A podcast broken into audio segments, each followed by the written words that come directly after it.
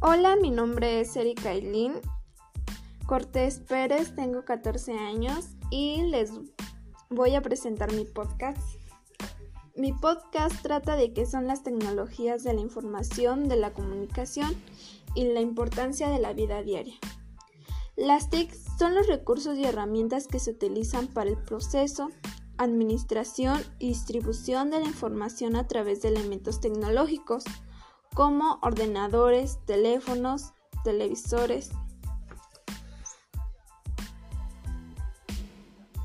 Abreviación para las tecnologías de la información y las comunicaciones, es decir, todas esas tecnologías que nos permiten acceder, producir, guardar, presentar y transferir información. Ellas están en todos los ámbitos de nuestras vidas, en nuestra vida social, familiar y escolar. Sus usos son ilimitados, pueden manejarse con facilidad, sin necesidad de ser un experto.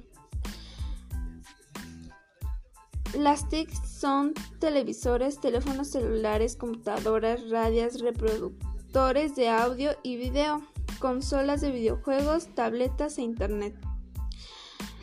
Sirven para divertirnos, aprender a mantenernos en contacto, saber lo que está sucediendo en el mundo y dar nuestra opinión y conocer lo que las demás personas opinen. Con ellas las distancias se disminuyen. La comunicación y el intercambio de información se hacen cada vez más rápidos y eficientes. Gracias a las TICs, las películas, los videos, la música, los videojuegos, los amigos, las noticias, el conocimiento y el mundo entero están a un clic de distancia. Las ventajas del uso de las TICs en las aulas es desarrollar la capacidad de discernimiento es fundamental. Ser capaces de buscar distintas fuentes y contrastarlas, así como estructurar las informaciones con las destrezas más importantes que desarrolla el, alumnado, como la introducción de las TICs en su formación, pero aportan muchos beneficios más, la motivación, el interés, la interactividad, trabajo colaborativo, creatividad, comunicación, adaptación y personalización. Aunque por otro lado la desventajas de las TICs en la educación son como distracciones, ya que el Internet, así como una fuente inagotable de conocimiento, lo es igual medida de distracciones.